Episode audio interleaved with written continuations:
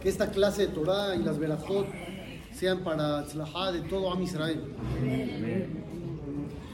Hay una frase muy famosa que se ha repetido y repetido y repetido dentro de nuestro, nuestro núcleo, nuestro círculo, que dice todos los Yehudim somos hermanos. Col Israel, Arevim Zelazé, no dice la Gemara, todos los Yehudim estamos conectados unos con otros. Sin embargo, esta unión tiene que verse reflejada con hechos, en la realidad. No podemos simplemente presumir de que somos uno y a la hora de la hora cada quien ver por uno mismo.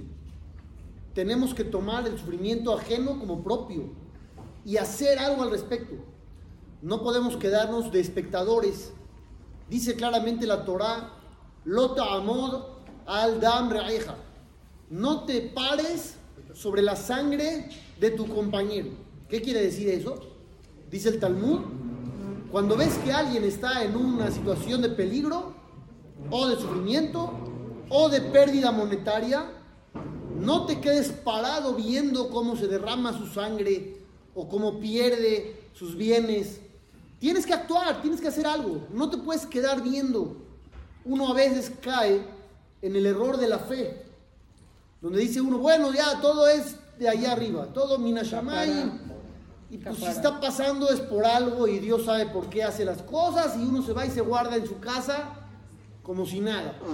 Eso es un error, es un pecado.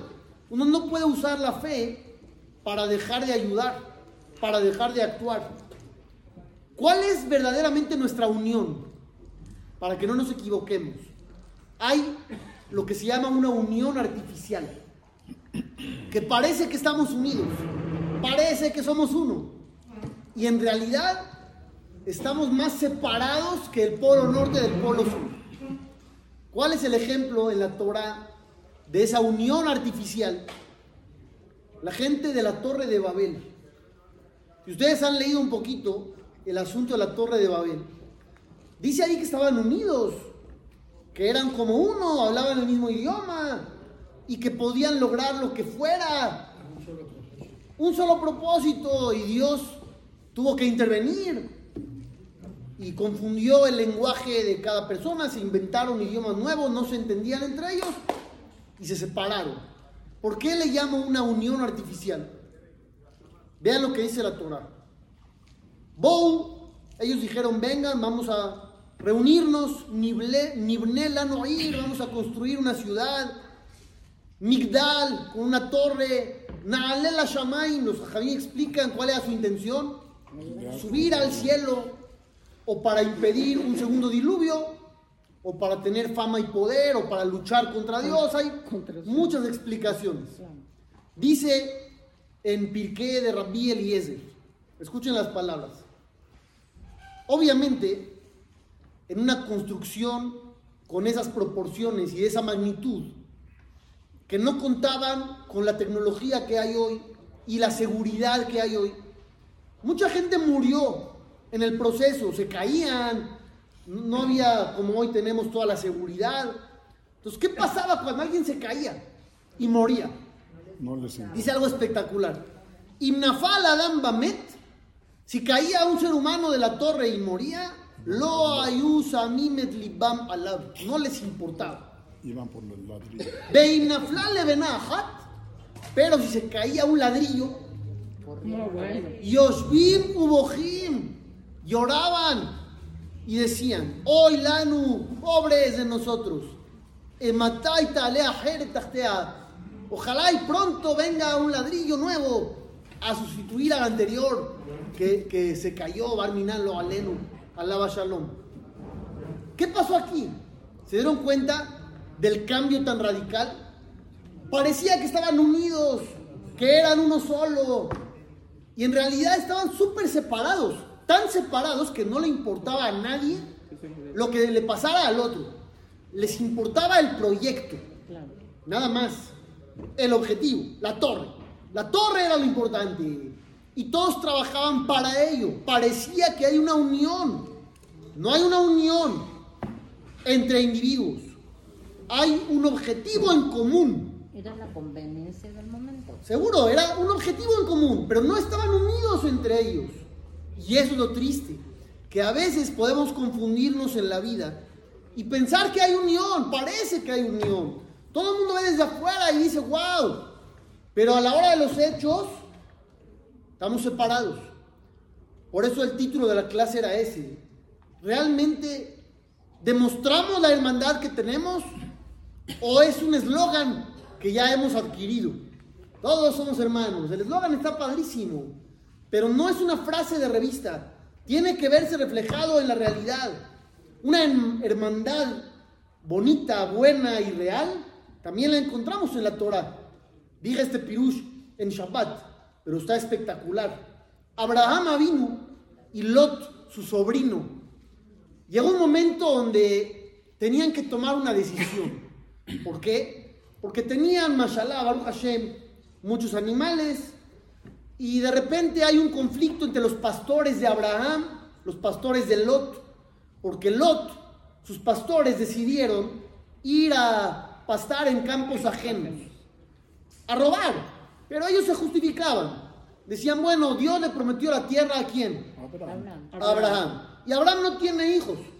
Su único pariente es Lot. Entonces, como ya la tierra es de él y, va a pasar a ser de Lot, entonces ya ahorita es nuestra y ya podemos llevar a los animales a cualquier lugar. Obviamente es un disparate. Abraham no ha muerto, no han heredado nada, Dios no ha entregado la tierra oficialmente en sus manos, pero uno cuando quiere hacer algo se justifica de mil y un maneras. Los pastores de Abraham no querían esto, entonces empezaron a pelear. Llega el momento donde Abraham toma una decisión. Vean qué, qué fantástico. Y pared name alay.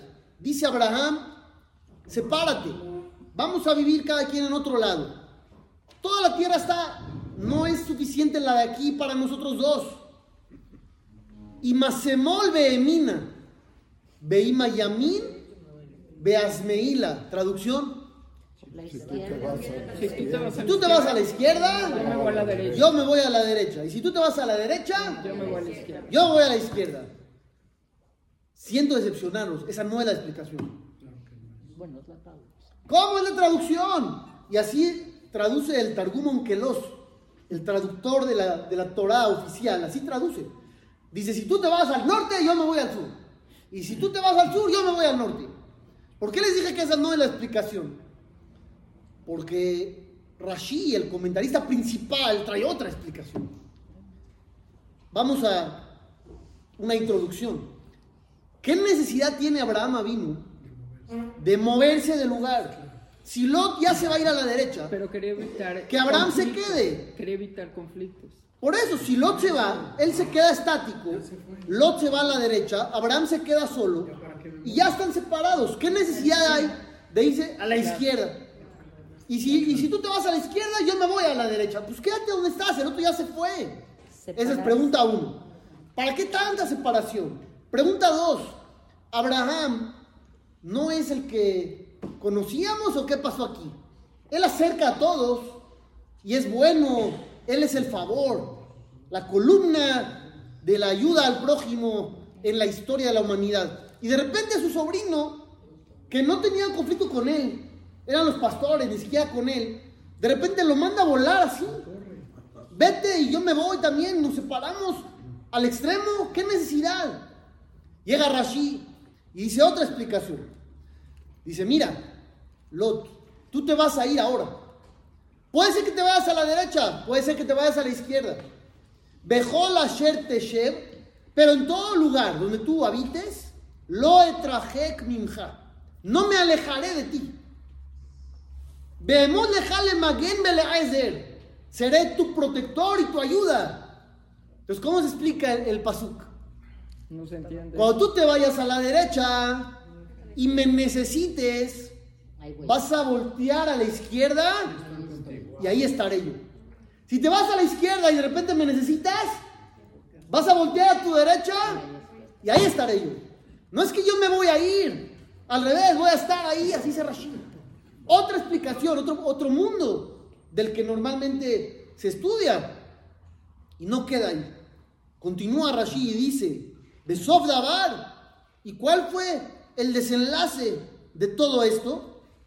Que Lot lo necesitó porque lo Lo secuestraron. y él lo fue. Y Abraham lo fue a ayudar. Quiere decir que no fueron palabrerías. Cuando le dijo, estaré ahí, Fueron hechos. Estaré ahí. Y estuvo ahí. Por eso dice, Anashim Ahim Anahnu. Así le dijo Abraham a Lot. Somos hermanos. Y como somos hermanos, aunque por una razón nos tenemos que separar, por la cuestión de los animales, sí, pero siempre estaré ahí cuando me necesites. Eso es hermandad.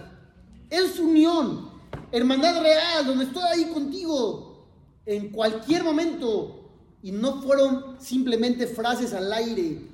Eso es lo que habría que hacer. Demostrar con hechos que somos hermanos. No nada más con palabras y frases bonitas.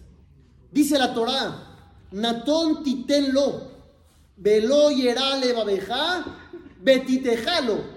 Cuando hay una persona necesitada, necesita dinero, y tú le puedes dar, dice la Torá, dale. Y no sientas feo en el corazón cuando le das, porque a veces puede uno dar, pero por No de dentro no quiere dar y está obligado. Y dice, ya ni modo. Y- y hasta que le hablen cuatro veces y hasta que se vea así, orillado, dice, ok, ya pasa. Dice la Torah, no, no. Lo yerale babeja. No te sientas mal por dar. Kibiglal adabarazé. Llevareja, donay eloeja, bejol maaseja. Ubjol nishlach yadeja. Ya que debido a esto que vas a hacer de ayudar al prójimo, vean esta. Dios te bendecirá en todo lo que hagas, en todo lo que emprendas. ¿Quién no quiere una bendición de estas? Directa de Dios. Que Dios te diga, vas a tener éxito absoluto en todo. Todo lo que hagas, todo lo que emprendas. Lo que toques se vuelve oro. Eres el rey Midas. Te vuelves loco. ¿Quién no quiere una verajá de estas? Dice el Sefer Ajinuj, el libro que explica todas las mitzvot de la Torah. Todo el que entiende un poco de Torah, así dice, afilu me'at, aunque sea un poco, todo el que sabe poquita Torah, nada más tiene poquita idea, puede entender que aquella persona que ayuda a otro, Dios le mandará a él más. Si tienes poquita Torah, sabes que esto es verdad. Y no solo eso, aquel que tiene el rasgo negativo de la avaricia, la tacañería, que no le gusta dar, no le gusta ayudar, está poniendo una muralla de fierro entre él y la bendición. Una muralla. Uno se pregunta por qué no le manda a Dios, por qué no le llega y hace y esto e intenta. La pregunta es, ¿estás ayudando a otros? ¿Estás ayudando a otros? Entonces te va a llegar a ti verajá. Pero si no estás ayudando a otros, hay una barrera de, de fierro que tú acabas de poner entre la bendición y tú. Esa vida, la historia que cuenta la Gemara en el Tratado de Shabbat sobre la hija de Rabí Akiva. Cuando nació la hija de Rabí Akiva, los astrólogos de la época, los brujos le dijeron, va a morir el día de su boda. Tu hija que acaba de nacer en la cuna ahí. Le dijeron, va a morir el día de su boda. Cuenta la Gemara, llegó la boda. Llegó el día de la boda. Increíble, ¿no? Que Rabí Akiva igual hizo la boda. ¿No? Sí. Eso ya es un tema para analizar por Pero aparte. no muy. Que Rabí Akiva había recibido esa información y aún así había boda. ¿Qué sucedió? La novia, terminando el banquete, se quitó el broche que tenía y lo clavó en la pared. No había vestidores del tamaño de la sala como tienen hoy la gente. La gente usaba las paredes como Colgador. colgadores o para guardar y almacenar cosas, había agujeros. Entonces clavó el broche en la pared y sucedió que había una serpiente ahí. Ella ni, ni cuenta se había dado, ni la había visto. En la mañana vio que había clavado la cabeza de la serpiente a la pared. Entonces le contó a su papá. Le dijo, papá, mira, me salvé de morir. Le dice Rabia Akiva, ¿qué hiciste? Algo hiciste, Dios te salvó, ni cuenta te diste. Algo has de haber hecho. Dice el Talmud, Sí, ella le contestó, hice algo. Durante el banquete vino un pobre y pidió, nadie le daba. Todo el mundo estaba ocupado en el baile, aquí y allá. Agarré mi propio plato, mi propia comida, fui y se la di al pobre. Todo esto sabido, pero voy a continuar. Continúa el Talmud y dice, amarla. Le dijo Rabí Akiva a su hija, mitzvah abad. Hiciste una mitzvah. Salió de ahí Rabí Akiva y dijo, tengo una enseñanza nueva. Tzedaká tatzil mimavet. La tzedaká salva de la muerte. Hasta ahí habían entendido que salva de ciertos tipos de muerte. Rabbi Akiva dijo, no, no, salva de la muerte real. Pregunta el Benishai, ¿qué significa lo que le dijo Rabbi Akiva? Hiciste una mitzvah. Esa frase, ¿no está de más? La hija no sabía que hizo una mitzvah. Sí, sí sabía. Entonces, ¿qué le está diciendo? Hiciste una mitzvah. Pues sí, es obvio que hizo una mitzvah. ¿Para qué se lo recalcó? ¿Para qué hizo énfasis? Rabbi Akiva en eso. Contesta el Benishai. Realmente la mitzvah no fue la tzedaká. Esa sí fue mitzvah, pero no se refirió a eso Rabbi Akiva cuando le dijo, hiciste una mitzvah. Hiciste una mitzvah al contarme la historia. ¿Oyeron a qué mitzvah se refirió? Cuando me contaste la historia, hiciste otra mitzvah. Ya habías cumplido el precepto de la ayuda. Ahora cumpliste otra mitzvah al contarme la historia. ¿Por qué? ¿Qué tiene eso de mitzvah?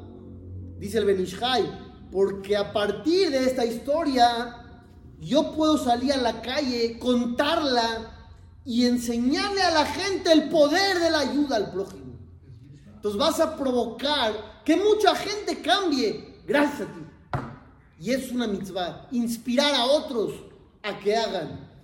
Dice la Gemara, escuchen bien, una Gemara espectacular en el tratado de Julín. Ilan Shemashir Perotab. Hay un árbol que aparentemente tiene mucha bendición, porque sus frutos salen grandes, grandes, grandes. ¿Eso es bueno o malo? Bueno. Parece bueno, pero hay un problema. Las ramas no aguantan Se y se rompen. Entonces el árbol no está funcionando porque pues, tiene muchas frutas, pero muy grandes, y se rompen las ramas y pues el árbol ya no funciona. Entonces dice acá, dice la Gemara, si hay un árbol como ese, ¿qué hay que hacer? Pintarlo de rojo. Mira, padrísimo. Nosotros pintamos de blanco, ¿no? Los árboles. En México. No sé si en otros lugares. Aquí dice, píntalo de rojo. Pregunta la Gemara, Amay, ¿para qué pintarlo de rojo? Dice, para que la gente lo vea, lo identifique y rece por él. Hay que rezar por un árbol. Y la gente va a ver eso y va a rezar. ¿Realmente la gente va a rezar por esto? La verdad. En tu calle hay un coche con la llanta ponchada, lleva tres meses ahí. ¿Se te ocurrió rezar alguna vez? No. La verdad, no. ¿Alguna vez se te ocurrió? ¿Nunca han visto así esos coches que están ahí abandonados ya? abandonados. Rezo ¿Alguien rezó? Alguien dijo, pobre el dueño, no tiene para repararlo, reza Dios, ayúdale. Nadie. Dice aquí, cuando pintes el árbol de rojo, la gente que pasa por ahí lo va a observar y va a entender de qué se trata, porque va a ser una práctica común. Y van a rezar por él. Increíble, fantástico. Quiere decir que el humano tendría que poner atención también en estas cosas y rezar para que nadie sufra, ni siquiera un árbol, con más razón un ser humano. ¿Cuánto dedicamos en nuestros rezos para rezar? Oigan bien la pregunta, por gente que no tiene nada que ver con nosotros, como el ejemplo de este árbol. Porque Barminan, si alguien tiene a alguien enfermo, obviamente, reza y se acaba el Teilim y organiza cadenas y cuando dice Refaenu Hashem, su corazón se desborda. ¿Por? Porque tiene él una situación. Pero ¿qué hay cuando no es tu situación ni de ningún familiar ni de nadie cercano a ti? ¿Cuánto dedicas de tu rezo a pedir por otros? Como este. Es un árbol, no sabes ni de quién es. Pero estás viendo que hay un problema, vas a rezar por él. Es la meta. Es el ejemplo de cómo nos deberíamos de comportar. Continúa el Talmud y dice, cuando una persona iba a ser declarada que estaba impura, antes salían manchas, había otros tipos de impureza. Entonces, ¿qué hacían? Dice el Pasuk, Betame, tame y Hay que anunciar, es impuro, es impuro. ¿Para qué anunciar? Ya déjalo, ya está impuro así, ya déjalo en paz. Dice el Talmud, para que la gente se entere y rece por él. Que recen, que ya se recupere y que esté bien. Uno se entera de un problema. Reza. Te cuentan, oye, supiste fulano X. ¿Rezas? ¿Pides? Sí, pidemos. Sí, pidemos. Puro tzadikim acá. No, sí, sí se pide. Dice el Ketab Sofer, el hijo del Hatam Sofer. Hay un pasuk que se puede interpretar de dos formas. Kilo yehdal evion mikere ba'aretz. Al ken anochim et lemor patoach tiftach et yadeja. Traducción 1. No dejará de haber pobres en la tierra. Por lo tanto, dice Dios, te ordeno que abras tu mano y ayudes. El Ktab Sofer dice otra explicación. Lo Yahdal significa no abandonaré al pobre. Dios te avisa. Cuando tú veas a un pobre, no creas que está abandonado. No está abandonado. No abandonaré a ningún pobre. Yo me encargaré de él. Pero te ordeno a ti que tú abras tu mano. ¿Por qué? Si yo me puedo encargar, ¿por qué te digo a ti que abras tu mano? Para que, tú te salves de situaciones que te podrían pasar, como la hija de Rabia Akiva, y gracias a la ayuda que vas a brindar, tendrás protección. Entonces, ¿qué te dice Dios? No te necesito para ayudar a alguien. Yo lo puedo ayudar solo. Te doy la oportunidad de ayudar, de intervenir en el proceso, para que tú te beneficies. Esto es lo que uno tendría que pensar. Hay que hacer, hay que ayudar, hay que poner manos a la obra. Dios al final va a tener el escenario que Él quiere. Tú puedes formar parte o no formar parte. Dios va a salvar, porque Él así quiere. Puede ser parte de la salvación o puede ser un simple espectador que se mantuvo al margen y no participó y no obtuvo los beneficios. Dice el Midrash, Hashem le dice a Abraham Avinu, haré de ti una nación grande, te bendeciré, engrandeceré tu nombre. Son frases bonitas, pero ¿cómo se materializa eso? ¿Qué significa te voy a bendecir? ¿En qué? ¿Qué significa te voy a dar un nombre grande? ¿En qué? ¿Dónde se refleja eso en los hechos? Dice el Midrash, cuando dijo Hashem, haré de ti una nación grande, significa que vas a ser tan importante que tus hijos cuando recen van a decir Eloé Abraham, el Dios de Abraham. ¿Le suena o no le suena? Sí, claro. ¿Dónde decimos eso? En la vida. Cuando dijo te voy a bendecir, quiere decir que van a decir el nombre de tu hijo, Eloé Itzhak. Y después dijo, voy a engrandecer tu nombre. Elohe Jacob. Hasta ahí el Midrash está padrísimo, pero continúa. Yahol y Nim Bekulam. Hubieras pensado que cuando selles la verajá, también van a mencionar a los tres. ¿Cómo, cómo empezó la bendición? El Dios de Abraham, el Dios de Isaac, el Dios de Jacob. ¿Cómo tendría que terminar la bendición? Baruch ¿eh? Magen Abraham, Jacob. Y no es así. ¿Cómo termina la bendición? Magen Abraham. nada más. No vamos a terminar con los tres, nada más contigo. ¿A qué se refiere? Dice Jajamo de Yosef. Hay tres columnas que sostienen el mundo. Es la Mishnah en Masejet Avot. ¿Cuáles son? Torah, Abodá, Gemilut Hasadim. La Torah, el servicio a Dios, que son los sacrificios, y el favor al prójimo. ¿Quién representa de los patriarcas la Torah? Jacob. porque dice el Pasú, Ishtam Yoshebo Halim. Era un hombre que estaba en su carpa, haciendo qué? ¿Viendo Netflix? No. ¿Qué hacía Jacob? Estudiaba. Y se fue a la yeshiva de Shemba Ever también, varios años. Él representa la Torah. ¿Quién representa las ofrendas? Isaac, por él fue la ofrenda a Dios, a él lo pusieron en el altar. ¿Quién representa la ayuda y el favor? Abraham, que se dedicó toda su vida a dar y a dar y a dar. Entonces dice aquí, Jajamo de Yosef lo siguiente: hay tres columnas, Abraham, Isaac y Jacob, pero al final, ¿qué dice al final? Al final de los tiempos, ¿Quién va a inclinar la balanza? Nada más Abraham. La ayuda al prójimo.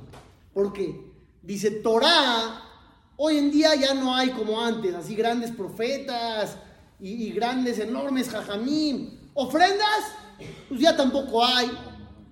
Pero ¿qué quedó intacto? El Gesed. La ayuda al prójimo está igualita como antes. Así como hace 3.000 años podías ayudar a alguien, Hoy también, de la misma manera. Torah no es igual, Abodá no es igual, Gemilut Hasadim es igual. Entonces dice Hashem, realmente son tres columnas, pero al final de los tiempos la que va a inclinar la balanza es la ayuda al prójimo de Abraham. Por eso se sella única y exclusivamente con él. Ahí es donde tenemos que meter toda nuestra energía, en la ayuda al prójimo, en la realidad. ¿Cuánta gente te dice, Háblame lo que necesites. ¿No? ¿Sí o no, la verdad? Yo que de 100 judíos, 99 te dicen así. Cuando le cuentas una situación, te dicen lo que necesites, márcame. Y cuando le marcas, no te contesta. No puedo. Dice no puedo. No sé. Hay que poner más ayuda. No conformarnos con lo que ya se hace.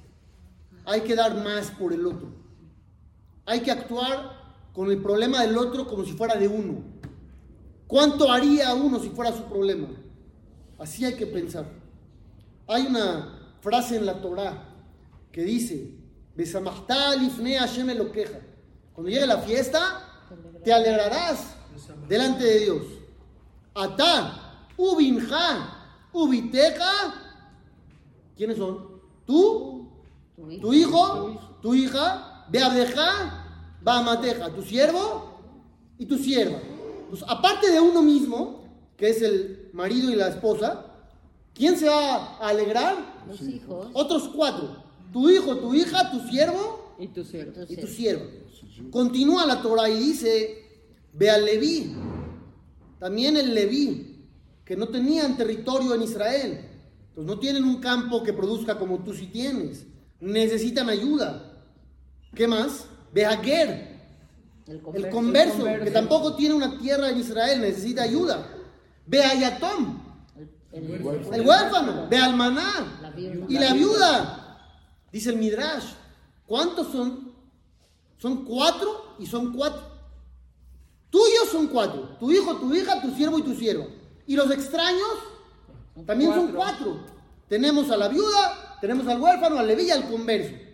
Dice el Midrash, y matame sameach echeli, anime sameach echelja. Tú alegra a los míos, dice Dios, y yo alegraré a los tuyos. Tú quieres alegría para tu hijo, para tu hija. Dice Hashem, ahí está la clave. ¿Cuál es la clave? Alegra al otro al que no tiene, al débil, al desprotegido. Tú ve por esos cuatro y Dios verá por los tuyos. Jajamo de Yosef contó cuando era Rab Rashid de Tel Aviv, era el rab principal de la ciudad de Tel Aviv. Le vinieron a decir que había mucha gente necesitada. Ya iba a llegar la fiesta de Pesach y la gente no tenía para lo básico de la fiesta.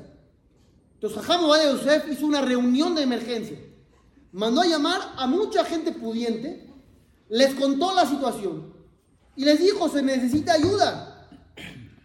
Abrieron su corazón, su cartera, Baruch Hashem, dieron. Uno en especial, cuenta Jajam de Yosef, era un Ashir Gadol. ¿Qué es eso? Un millonario. Un millonario que vivía, que tenía una tienda en Allenby, en Tel Aviv, por el centro de allá. Entonces Jajam lo mandó a llamar, le contó la situación. Le dijo, mira, hay mucha gente, no tiene ni lo básico, no tiene nada, hay que ayudar. Le dijo el rico, jaja, me encantaría ayudar. Pero No últimamente la situación no está igual, las ventas. Ya saben ustedes la historia. Claro. Están, completando las frases. lo que contesta. Me encantaría, pero en esta ocasión Ay, para el año que no puedo. Jajam Obadiah vio que estaba este hombre nada más evadiendo su responsabilidad con sus hermanos. Sí podía ayudar, ¿cómo nada? Es, es rico.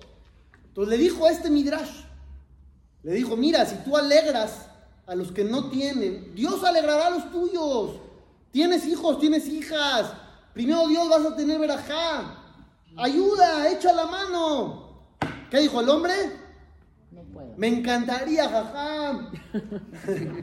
Pero no puedo. Llega la fiesta, pasa la fiesta y jajam Obadeo se recibe una llamada telefónica. ¿Quién era? El rico. Jajam, me urge verlo. Me urge. ¿Está bien? Jajam le dio un, un espacio, una cita, fue a verlo. Le dijo jajam Obadeo, ¿qué pasó? Se soltó a llorar el hombre. Se quebró ahí. Y le dijo, jajam, ¿se acuerda usted que me dijo que si yo alegraba a otros, Dios iba a alegrar a los míos?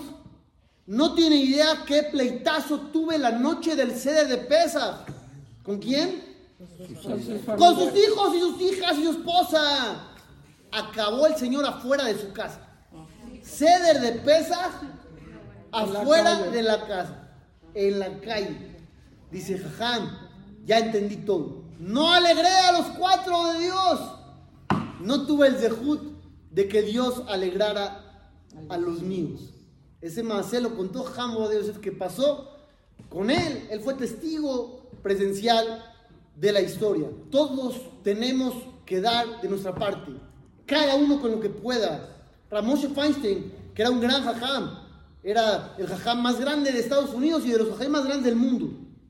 En su libro, Igrod Moshe, dice, aún aquel que no tiene dinero para dar, es un jajam, es un talmid jajam que estudia todo el día y no puede dar. Dice, él tiene que dar Torah a los demás. Que agarre maaser. ¿Qué es maaser? Diezmo. ¿Cuánto estudias? ¿10 horas? Ahora una hora tienes que dar para los demás. Donar una. Donar una hora de estudio. Da el diezmo de Torah para otras personas. Todo das. No puedes dinero, da otra cosa. ¿Qué, qué más puedes dar? Dice en el libro Meil Sedaká. Hay una forma de dar. Calve Maase Begadol Bishar. Fácil de hacer y la recompensa es enorme. ¿Cuál es? Adibur. Las palabras. Las palabras. El consuelo. Consuelo o alegrar a otros. Dice el autor del libro. A mí me pasó. Dice el autor del libro. Me hice de acá. Llegó una persona conmigo y empezó a hablar de sus problemas y de sus sufrimientos. Y lo consolé, invertí tiempo, le hablé bonito, palabras de fe.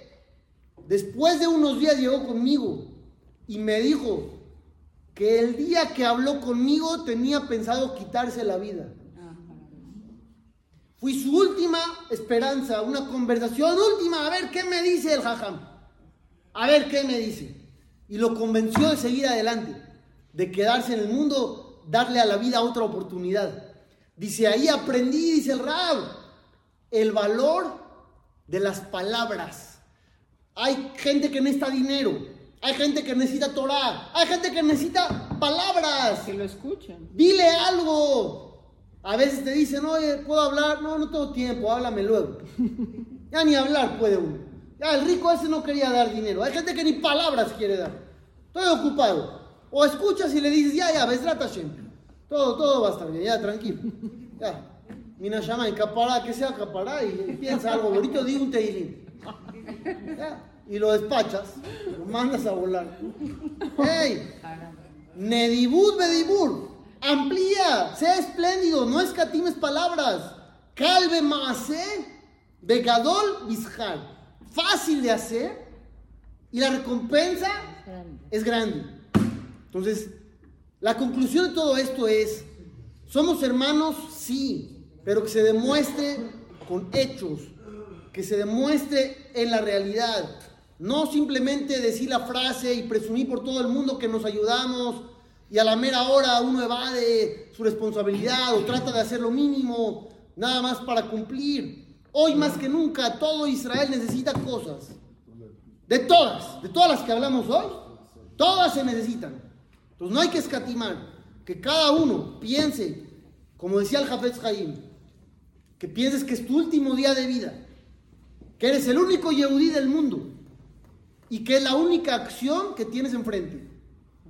Si uno piensa eso, le va a dar importancia a las oportunidades que tiene. Soy el único que lo puede hacer. Es el último día y es lo único que Dios me pide. Así hay que pensar. Besrat Hashem, que tengamos Besoroto Mañana hay una conferencia aquí mismo. Va a haber un psicólogo que va a hablar de amor en estos tiempos. Muy recomendable. Besrat Hashem. Rabbi Hanan Akashia Omer. Ratzah Kadosh Baruch le de Israel. Le fija Girbalaem Torah, Ubidoche Neymar, Abonah Japel, Le Man Circo. Torah,